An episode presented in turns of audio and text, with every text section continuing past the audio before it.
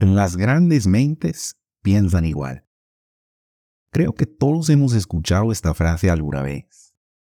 De hecho, es probable que muchos de nosotros incluso la hayamos citado alguna vez. Esta frase tiene un significado y un propósito sencillo en el contexto que la solemos usar. Elogiar a alguien por expresar lo mismo que tú estabas pensando. Felicitarle casi bromeando porque esa persona se mostró tan inteligente como tú por coincidir con lo que tú haces.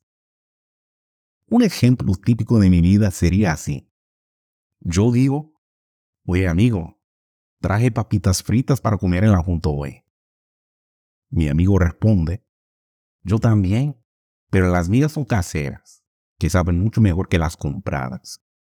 Entonces yo respondo, ¿verdad que sí? Las mías igual son hechas en casa. Las grandes mentes piensan igual. Curiosamente, la frase original en su totalidad dice lo siguiente. Las grandes mentes piensan igual, pero los tontos rara vez difieren. En otras palabras, si siempre piensas o haces lo mismo que los demás, ten cuidado, porque podrías estar pensando o actuando tan neciamente como ellos. No solemos escuchar la última parte de esa frase. Al fin y al cabo, hace que el uso de la primera parte cambie de significado cuando introducimos todo el contexto.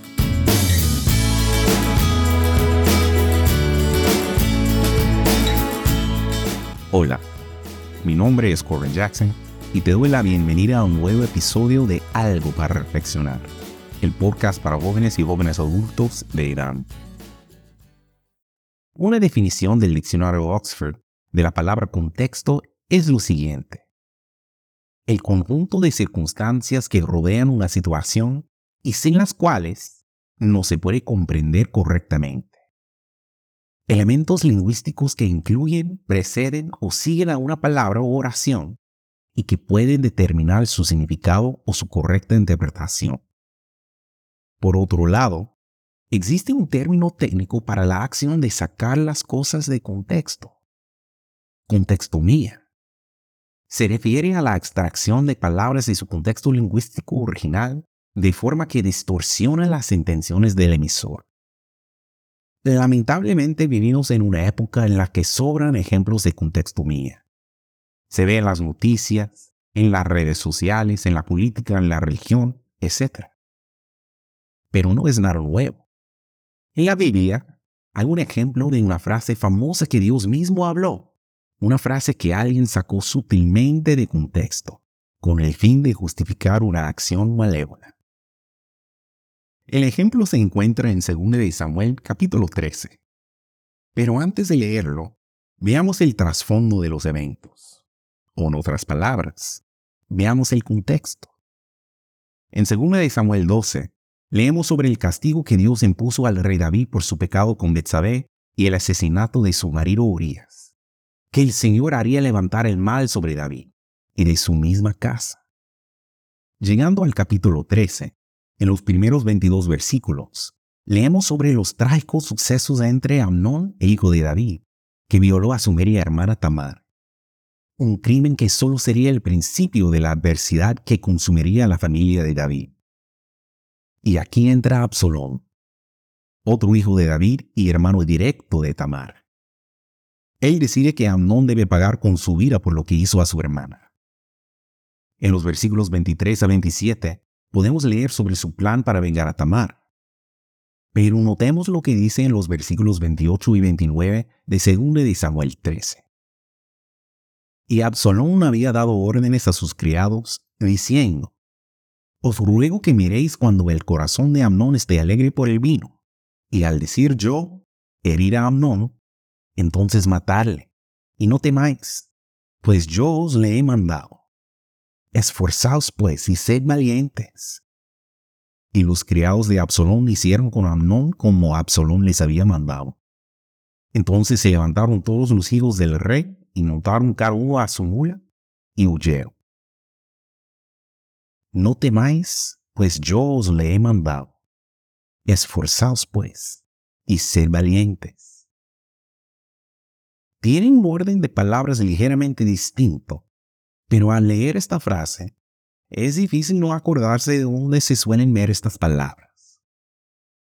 En Josué 1, versículo 9, Dios mismo le dice a Josué, Mira que te mando que te esfuerces y seas valiente.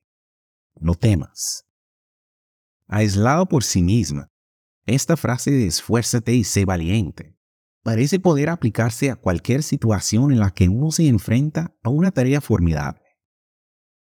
En Josué 1, poco después de la muerte de Moisés, Dios le habló a Josué animándole para la gran tarea de llevar su pueblo a la tierra prometida. Pero aquí, en 2 Samuel 13, Absalón, a un paso de realizar su venganza, usa las mismas palabras para animar a sus siervos para que maten a un príncipe de Israel. Pues aquí es donde vemos un sutil ejemplo de contexto mío por parte de Absalón. ¿Te acuerdas de la segunda parte de la definición de la palabra contexto? Elementos lingüísticos que incluyen, preceden o siguen a una palabra o oración y que pueden determinar su significado o su correcta interpretación. Cuando Absalón, en su arrogancia, parafraseó a Dios para motivar a sus siervos a asesinar a su medio hermano Amnón, omitió toda la parte inicial de la frase, la sección que aclara el significado, interpretación y propósito que tienen estas palabras del Eterno. Al leer la frase completa, en su contexto original, queda claro que esforzarse y ser valiente sin temer conlleva una admonición muy específica. Leamos Josué 1 de nuevo, pero esta vez incluyamos la parte que Absalón dejó fuera, lo que precede al versículo 9. Josué 1, versículos 7 a 9, Dios hablándole a Josué. Solamente esfuérzate y sé muy valiente para cuidar de hacer conforme a toda la ley que mi siervo Moisés te mandó no te apartes de ella ni a la diestra ni a la siniestra, para que seas prosperado en todas las cosas que emprendas. Nunca se apartará de tu boca este libro de la ley, sino que de día y de noche meditarás en él, para que guardes y hagas conforme a todo lo que en él está escrito. Porque entonces harás prosperar tu camino y todo te saldrá bien. Mira que te mando que te esfuerces y seas valiente no temas ni desmayes, porque el Eterno tu Dios estará contigo en donde quiera que vayas. Aquellas palabras no eran simplemente de ánimo.